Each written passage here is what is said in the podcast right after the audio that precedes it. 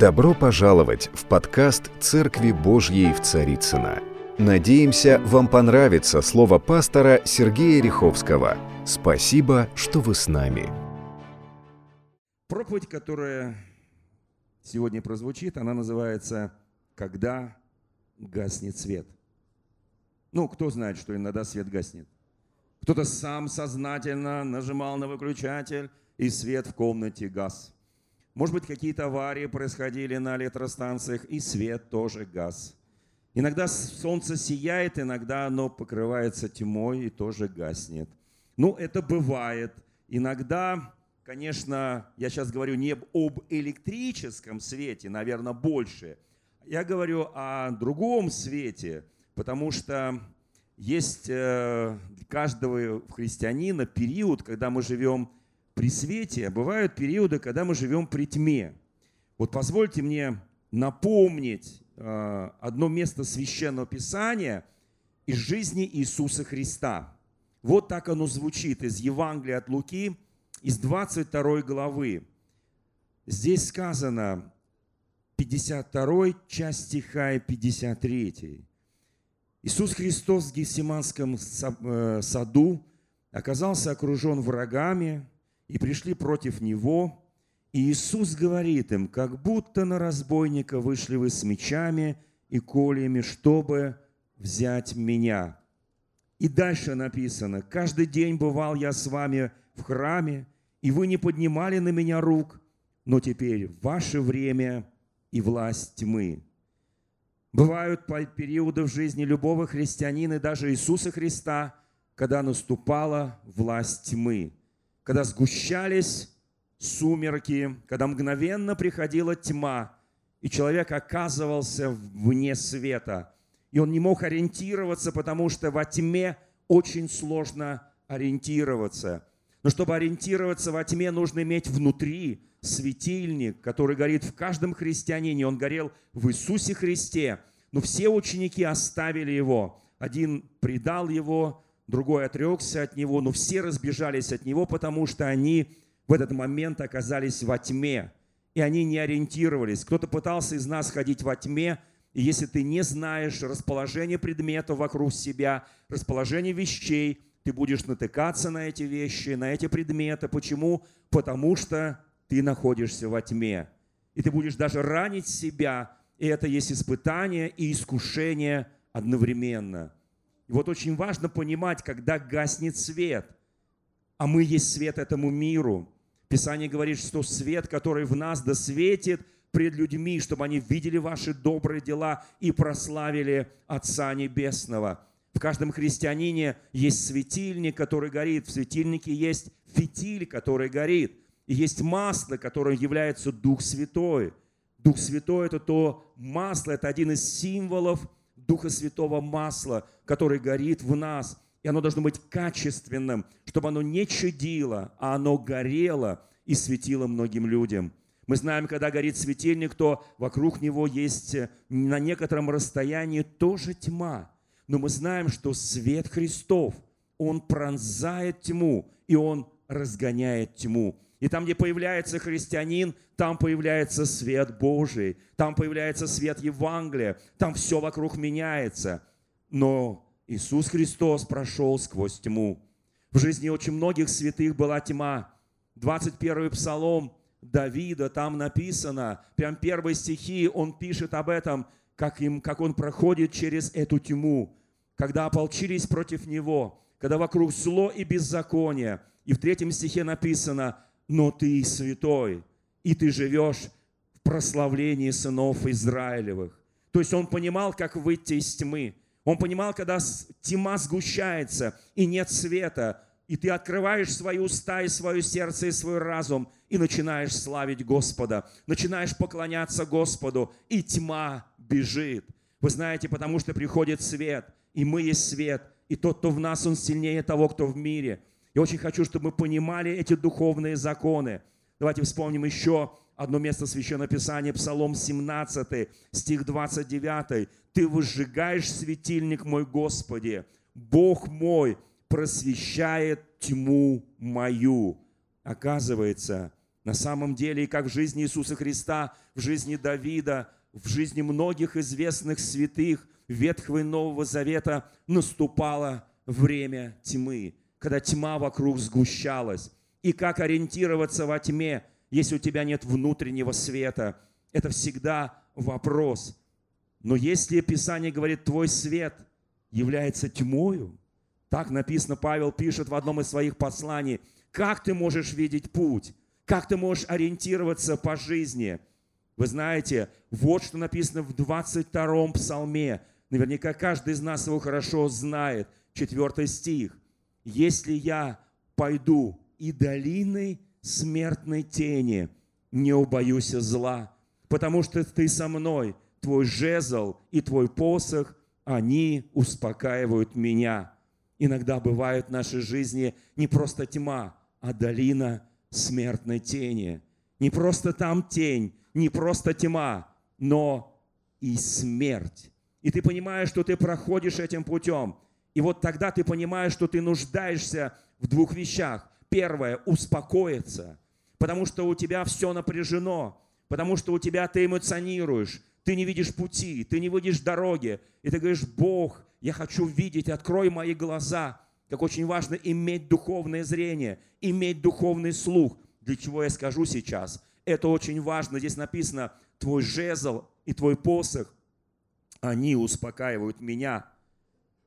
У Исаия в 40 главе 3-4 стихи, и это перешло в Евангелие, когда было явление народу Иоанна Крестителя. Писание говорит очень четко о гласе вопиющего в пустыне – Иногда ты вопиешь в этой пустыне, проходя по жизни.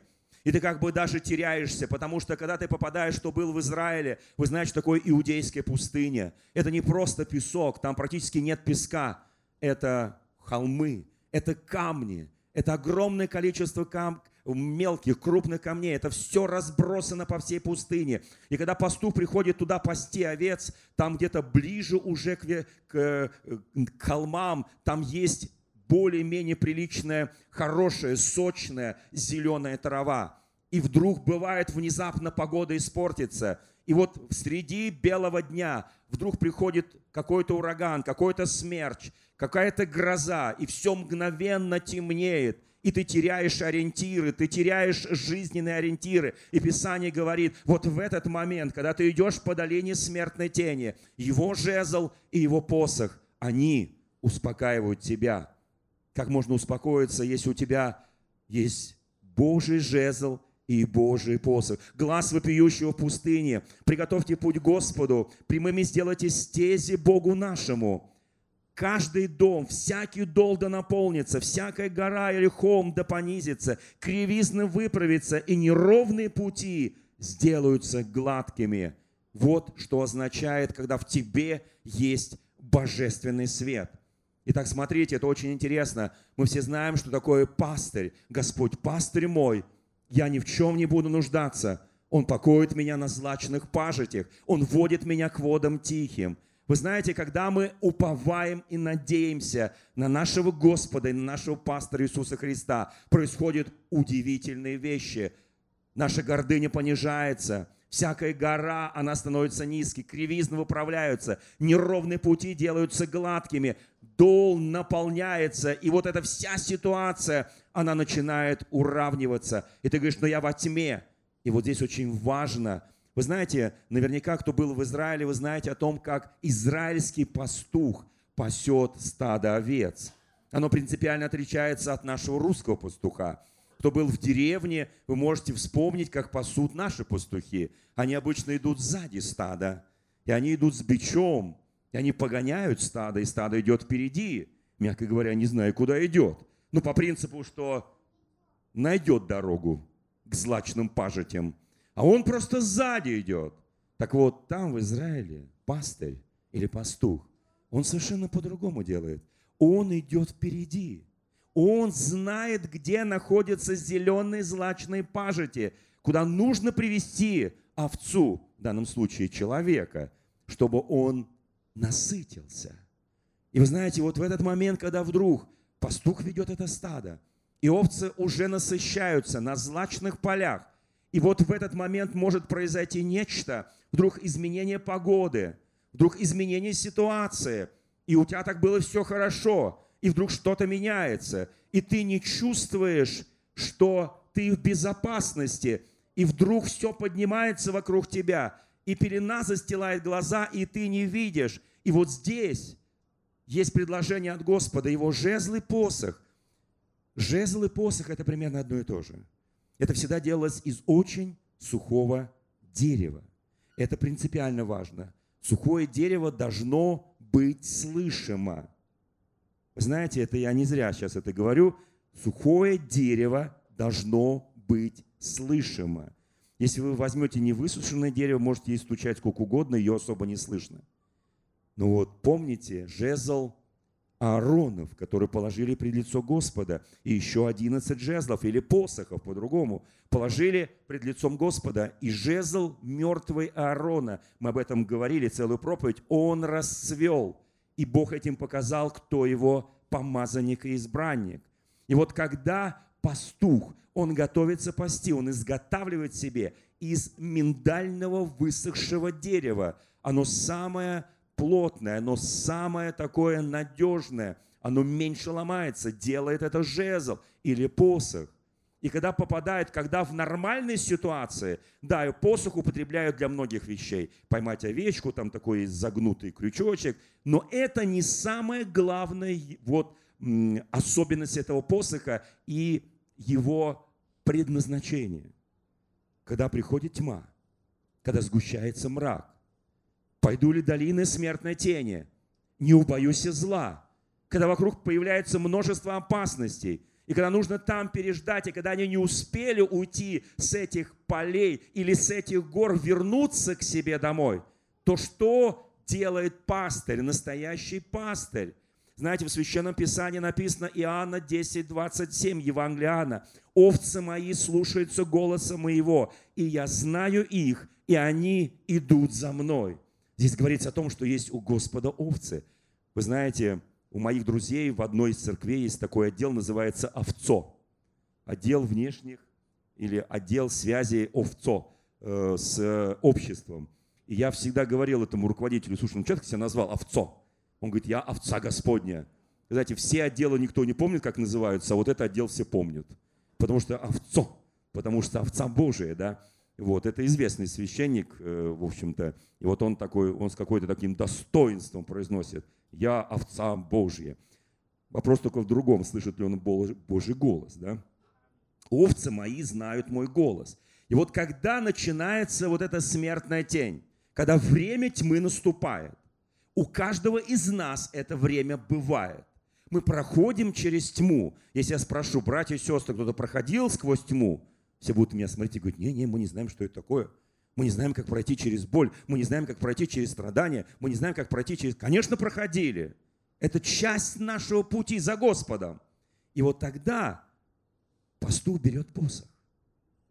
Вы знаете, первое, мы должны иметь духовный слух. Послушайте, есть духовное зрение, когда вокруг тьма, и ты физическим зрением не видишь спасения, не видишь Господа, послание к римлянам очень четко написано, там сказано, называет несуществующее, как существующее. Римлянам 4 глава стих 17. Там так и написано, я поставил тебя отцом многих народов пред Богом, которому он поверил, животворящим мертвых и называющим несуществующее как существующее. Я очень хочу, чтобы у нас был хороший духовный слух и хорошее духовное зрение. Вы скажете, а для чего, если я и так все вижу? Да нет, друзья мои, когда сгущается тьма, когда гаснет свет, ты теряешься. Ты безоружен перед испытаниями и искушениями. И ты часто не знаешь, куда идти. Потому что ты пошел туда, во тьме, наткнулся на что-то, развернулся, еще раз развернулся, еще раз повернулся, еще пошел, и ты потерял ориентиры. И вот то, что ты видел при свете, оно уже не такое для тебя, потому что ты потерял ориентиры. И вот здесь вступает в действие посох пастыря или посох пастуха. Он имеет две важные функции – Первая функция – он успокаивает. Голос пастыря звучит. Ну что такое голос в гористой местности? Кто-нибудь слышал голос в гористой местности? Ты говоришь здесь «братья» или там «сестры», и вокруг эхо «братья, сестры, братья, сестры», ты не знаешь, куда бежать. Потому что и там звучит братья, и там звучат сестры. «Идите ко мне, я здесь, я знаю путь». И все кричат «куда идти, туда идти, туда». Полная тьма.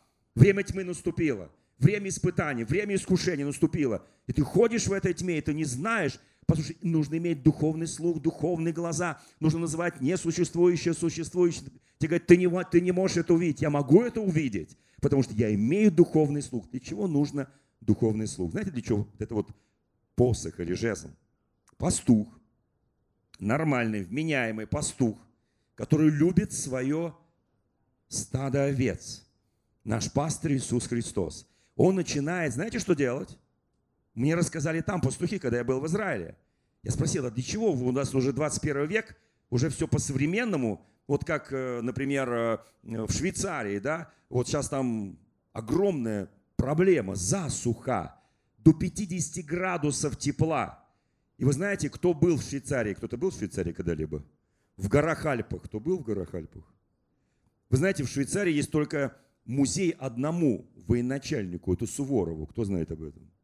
Единственный, кто завоевал Швейцарию, это был Суворов. Единственный, кто перешел через Альпы, это был, приходишь в любой швейцарский город, там музей Суворова, русского военачальника. Потому что они его так испугали, что теперь создали такую армию, что весь народ армия. Знаете об этом? И нужно стать в ружье буквально за полчаса. И вся страна в ружье. Правда, на них никто не нападал уже столетия. Последний, кто был Суворов – и вот и они что сделали? Они каждой корове привязали колокольчик. Вот когда находишься в Альпах, ну, говорят, там везде колокольный звон. Потому что колокольчики, коровка там, коровка там, коровка там, коровка там. Вы знаете, точно так же в Израиле. Там же гористая, что такое иудейская пустыня? Это гористая местность. Это полупустынная, это гористая местность. И вот когда вдруг внезапно они не успели спуститься с этих холмов, и пришла тьма, и нужно выводить, то пастырь, обладающий сверхъестественным знанием, потому что он знает лучше, чем овца, он начинает кое-что делать своим посохом.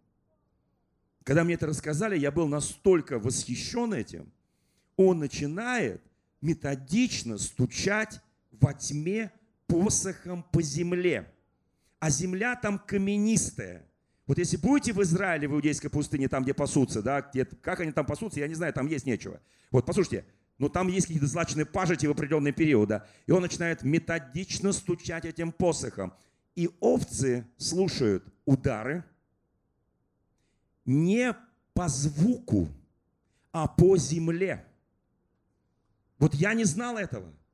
Он бьет по каменистой земле, и земля посылает некий сигнал, и овца идет не сколько на голос, на голос идет, когда все светло, все видно, когда не надо там во тьме, и овца идет вот на этот стук, который отражается по земле и находит пастыря, и они идут. Открывается сверхъестественная возможность. Писание говорит, что когда приходит тьма, свет Христов – просвещает тьму. Когда гаснет свет, начинают действовать другие законы. Приходит некое искушение. Вот что говорит апостол Иаков по этому поводу. Блажен человек, первая глава с 12 стиха, который переносит искушение, потому что, быв испытан, он получит венец жизни, который обещал Господь любящим его. Заметьте, поднимите руку, кто не боится искушений. смелые. А испытаний? Вот испытаний мы никто не боимся. Я объясню почему. То, что бояться испытаний, это значит не верить, потому что Писание говорит о том, что каждый день нашей жизни, прожитый на земле, это есть испытание. Но не совсем искушение. Но Писание идет дальше. То есть испытания мы, будучи испытанными, будучи проходя через тьму, будучи проходя через долину смертной тени, будучи проходя через вот эти все мраки, через все зло, мы, оказывается, получаем венец жизни. А вот дальше написано, В искушении никто не говорит, Бог меня искушает. Потому что Бог не искушается злом и сам не искушает никого. Вот Бог испытывает нас? Да, испытывает. Это нормально? Нормально.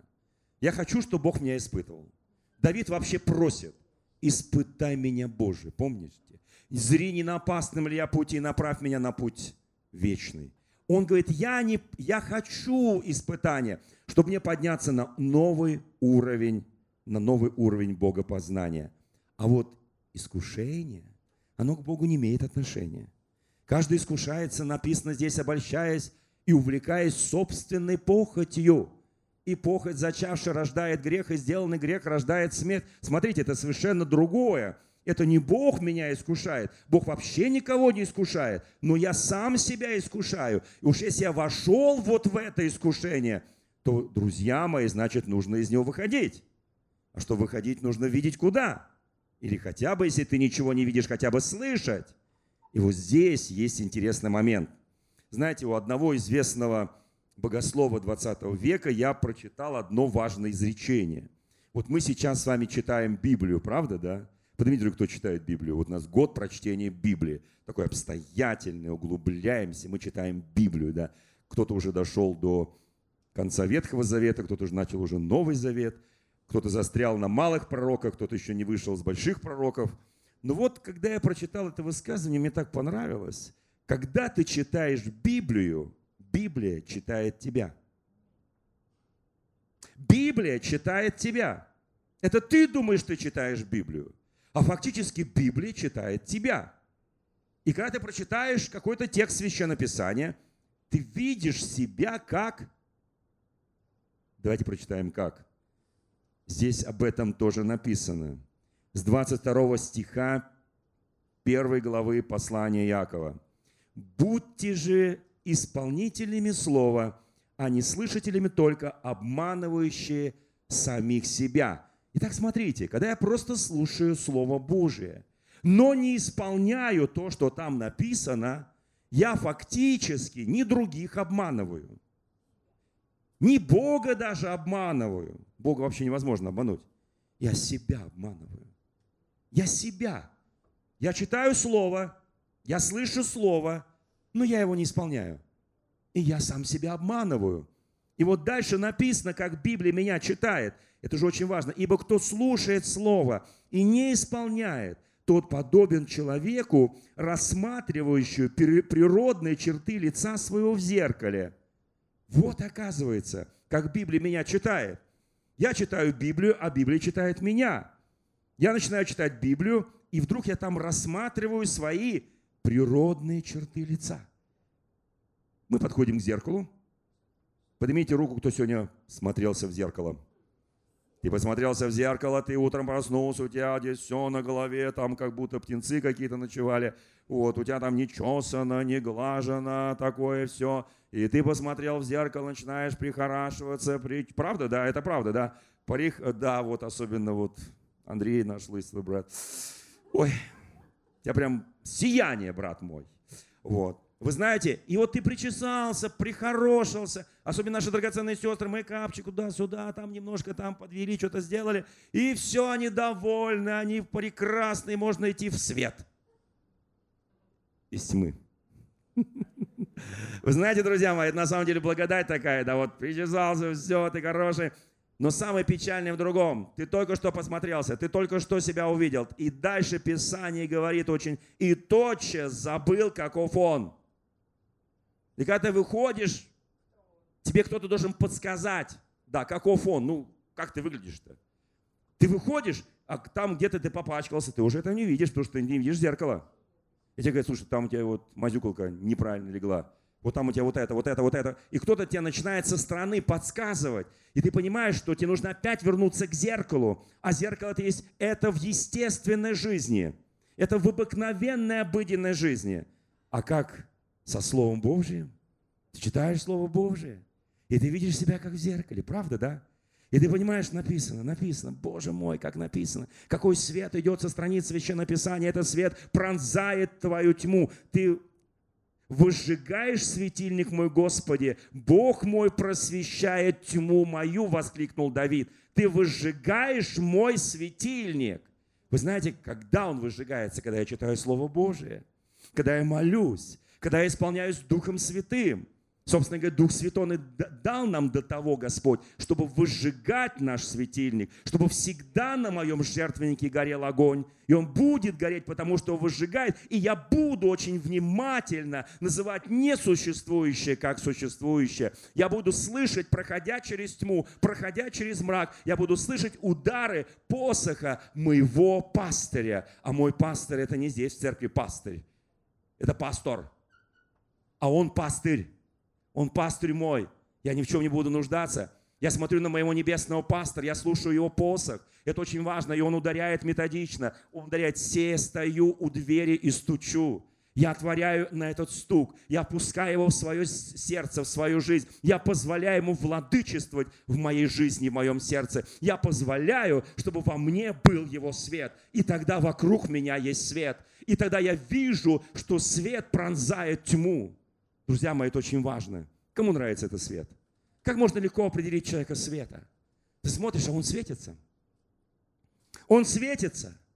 Он радостен. Всегда радуйтесь, непрестанно молитесь, за все благодарите. Ты смотришь на них и говоришь, Боже мой, а этот в тумане блуждает а этот вообще еще из мрака никак не выйдет. И тебе хочется ему помочь, тебе хочется него помолиться, поддержать его. И говоришь ему, Господь пастырь твой, прислушайся к звуку его посоха, почувствуй колебания земли, почувствуй, как он влечет тебя. Вот когда наступает время тьмы, Он просвещает твою тьму. Способность услышать тогда во тьме и увидеть тогда – когда ничего не видно и ничего не слышно. Друзья мои, мы на самом деле овцы у Господа. Конечно, нас это не сильно когда так взбадривает. Овца Господня пошла. Овца. Что можно с этой делать? Вы знаете, ну мы сыны и дочери. Это одно и то же. И мы созданы по образу и подобию Божьему.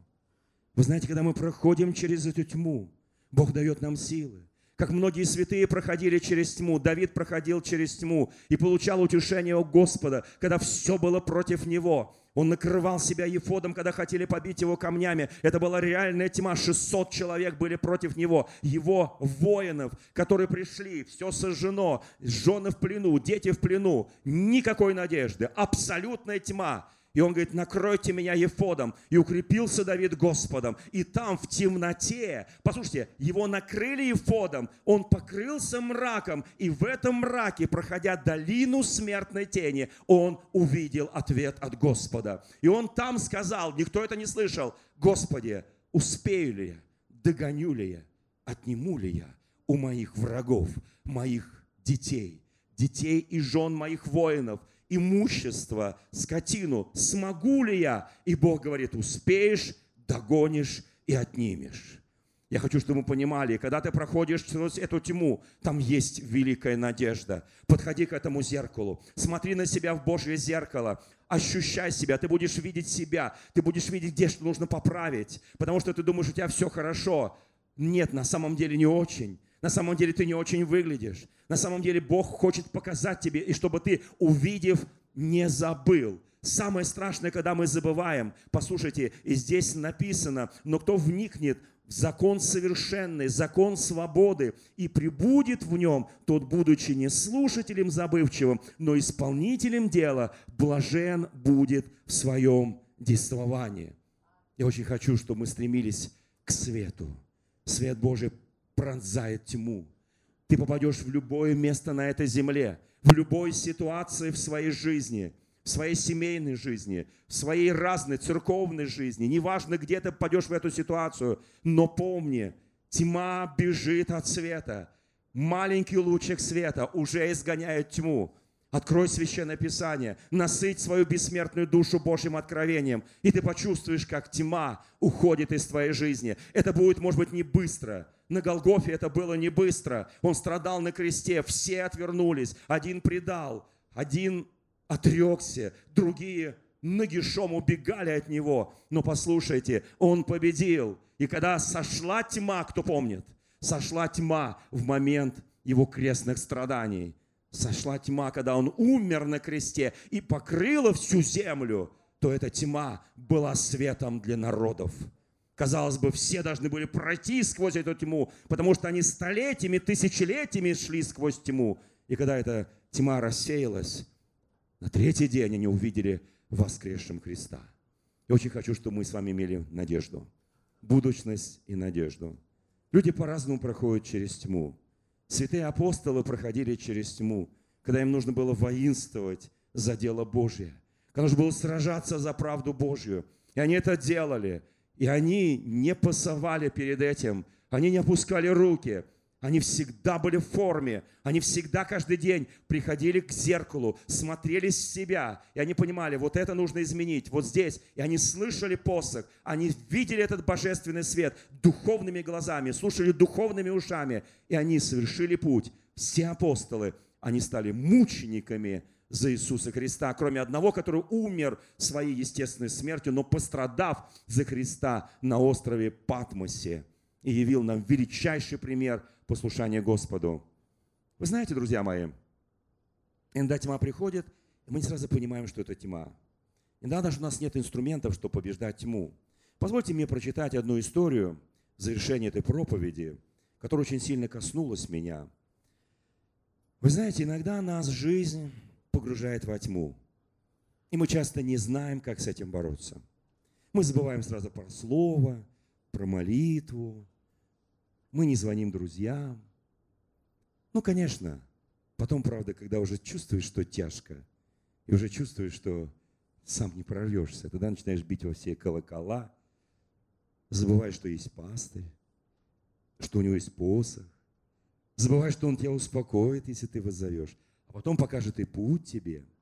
Позвольте одну интересную историю, и на этом я закончу эту проповедь. Она мне очень понравилась, эта история. Я даже себе ее распечатал. Она займет буквально несколько, несколько минут. Но хочу, чтобы вы внимательно ее послушали. Здесь речь идет о свете и тьме, о тепле и холоде. Что это такое? И как побеждать это? Один умный профессор однажды в университете задал студенту интересный вопрос. Бог хороший? Студент ответил «да». Профессор, а дьявол хороший? Студент ответил «нет». Верно, сказал профессор. Скажи мне, сынок, существует ли на земле зло? Да, ответил студент. Профессор, зло повсюду, не так ли? И Бог создал все это, верно? Да, сказал студент. Профессор, так кто создал зло? Студент молчит. Профессор, на планете есть уродство, наглость, болезни, невежество. Все это есть, верно? Да, сэр, сказал студент. Так кто их создал? Студент молчит. Профессор, наука утверждает, что у человека есть пять чувств. Чтобы исследовать мир вокруг, скажи мне, сынок, ты когда-нибудь видел Бога? Нет, сэр, ответил студент. Скажи нам, ты слышал Бога? Нет, сэр, ответил студент. Профессор, ты когда-нибудь ощущал Бога? Пробовал его на вкус? Нюхал его? Студент, боюсь, что нет, сэр. Профессор, ты до сих пор в него веришь? Да, сэр. Профессор, исходя из полученных выводов, наука может утверждать, что Бога нет. Ты можешь что-нибудь противопоставить этому? Студент, нет, профессор, у меня есть только вера. Профессор, вот именно. Вера – это главная проблема науки. Профессор, спрашивает студент в свою очередь, скажите, сэр, а холод существует? Профессор, что за вопрос? Конечно, существует. Тебе что, никогда не было холодно? Студенты рассмеялись над вопросом молодого человека. Студент, на самом деле, сэр, холода не существует. Я очень хочу, чтобы мы это запомнили. В соответствии с законами физики, то, что мы называем холодом, в действительности является отсутствием тепла. Человек или предмет может, можно изучить на предмет того, имеет ли он или передает энергию, то есть тепло. Абсолютный ноль кто не знает, минус 273 градуса по Цельсию. Есть полное отсутствие тепла. Вся материя становится инертной, неспособной реагировать при этой температуре. Холода не существует. Мы создали это слово для описания того, что мы чувствуем при отсутствии тепла. Сказал студент профессору. В аудитории повисла тишина. Студент еще раз спрашивает профессора. Профессор, темнота существует? Профессор, конечно, существует. Что такое ночь, если не темнота? Студент, опять вы не правы, сэр. Темноты не существует. Темнота в, действительности есть отсутствие света. Мы можем изучать свет, но не можем изучать темноту. И вот дальше самое интересное можем использовать призму Ньютона, чтобы разложить белый цвет на множество цветов, изучать различные длины волн каждого цвета. Вы не можете измерить темноту. Друзья мои, пусть это вдохновит нас. Простой луч света может ворваться в мир темноты, осветить его. Как вы можете узнать, насколько темным является какое-либо пространство? Вы измеряете не темноту, а свет, который в этом пространстве. А теперь скажите, сэр, смерть существует? Профессор, конечно, есть жизнь, есть смерть, обратная сторона жизни. Студент, вы снова не правы, профессор. Смерть – это не обратная сторона жизни, это ее отсутствие. В нашей научной теории появилась серьезная трещина. Профессор, к чему вы клоните, молодой человек? Студент, профессор, вы учите студентов тому, что все мы произошли от обезьяны. Вы наблюдали эволюцию собственными глазами? Профессор покачал головой с улыбкой, понимая, к чему идет разговор. Студент, никто не видел этого процесса. А значит, вы в большей степени священник, а не ученый. Потому что все принимаете на веру. Аудитория взорвалась от смеха. Студент, а теперь скажите, есть ли кто-нибудь в этом классе, кто видел мозг профессора? Слышал мозг, нюхал мозг, прикасался к мозгу. Студенты продолжали смеяться. Студент, видимо, никто. Тогда, опираясь на научные факты, можно сделать вывод, что у профессора нет мозга. При всем уважении к вам, сэр, профессор, как мы можем доверять сказанному вами на лекции? В аудитории повисла тишина. Профессор, думаю, вам нужно мне просто верить. Вот именно, сказал студент, между Богом и человеком есть одна единственная связь. Это вера. Профессор сел. Этого студента звали Альберт Эйнштейн. Друзья мои, слава нашему Господу. На самом деле, без веры Богу угодить невозможно. Всякий, приходящий к Богу, должен веровать. Когда ты проходишь через тьму, через боль, через испытания, через искушение – через долину смертной тени, помни, у каждого из нас есть один единственный выход, тот свет, который в нас. Свет Христов, он пронзает тьму. Так написано в Священном Писании. Подходи к его зеркалу, к Священному Писанию. Посмотри на свое изображение, ты увидишь, где ты что-то недоработал. Посмотри, там нужно чуть убрать, тут нужно что-то добавить. И ты начинаешь понимать, что только Слово, оно читает тебя. Не только ты читаешь Библию. И его свет просвещает твой разум, просвещает твой дух, просвещает твоего внутреннего духовного человека. Ты начинаешь видеть то, что ты никогда не видел, слышать то, что ты, не... ты наш слышишь жезл, посох нашего пастыря. И когда попадаешь в проблему, даже если рядом никого нет – даже нет друзей, нет церкви, внимательно включи свой слух. Открой священное, а лучше выучи многие места священного писания наизусть. И они придут тебе на разум, они придут в твой дух. И ты скажешь, Господи, когда выключен свет, я вижу. Когда вокруг множество звуков, я слышу твой звук, твоего посоха, который бьет по камням этой жизни, которые так достали меня – которые вот я слышу, я слышу, как колеблется земля, как идет от тебя вот эти импульсы. И я знаю путь. Ты есть путь, истина и жизнь. И я знаю, куда идти. Я знаю, Господь. И я пройду этот путь только с тобой. Дорогие друзья, спасибо, что были с нами. И до встречи на следующей неделе на подкасте «Церкви Божьей в Царицына.